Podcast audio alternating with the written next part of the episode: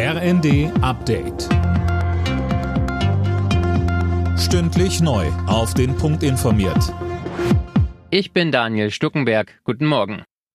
Russland will besetzte ukrainische Gebiete annektieren und startet heute Referenten in den Regionen Luhansk, Donetsk, Cherson und Saporischia. Imme Kasten, das hat vorab für reichlich Kritik gesorgt. Ja, denn die Abstimmungen werden von pro-russischen Behörden abgehalten und damit steht das Ergebnis eigentlich schon fest. Klar ist, Russland will Fakten schaffen, sich die Gebiete einverleiben und bei Angriffen dann auf sein Selbstverteidigungsrecht berufen.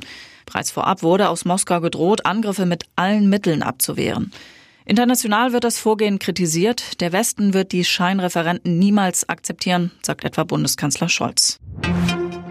Kampfpanzer aus Deutschland für die Ukraine? Über diese Frage ist im Bundestag gestern hitzig debattiert worden. Die Union konnte sich dabei mit einem Antrag, auch Kampf- und Schützenpanzer zu liefern, nicht durchsetzen. Aber auch innerhalb der Ampelregierung gibt es bei dem Thema keine klare Linie. SPD-Verteidigungsministerin Lamprecht sagt Nein. Bei den Grünen werden Stimmen nach Ja lauter und FDP-Verteidigungspolitikerin Strack-Zimmermann sagte, Wir als Freie Demokraten sind der Meinung, dass wir in der jetzigen militärischen Lage, in der die ukrainische Armee Armee Stück für Stück ihr Territorium zurückholt, mindestens den Transportpanzer Fuchs und den Schützenpanzer Marder liefern müssen.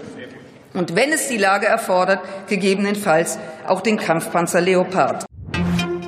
Wirtschaftsminister Habeck geht davon aus, dass der Staat wegen der Energiekrise weiter Hilfsprogramme auflegen muss. Wie er beim Klimakongress der deutschen Industrie sagte, müsse man schon an der Wirklichkeit vorbeischauen, wenn man glaube, das bisher Unternommene reiche aus.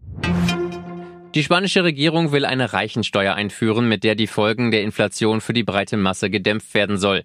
Die Steuer soll das reichste 1% der Bevölkerung betreffen, so die spanische Finanzministerin, und zwei Jahre gelten. Wie hoch der Steuersatz liegen soll, ist noch unklar. Alle Nachrichten auf rnd.de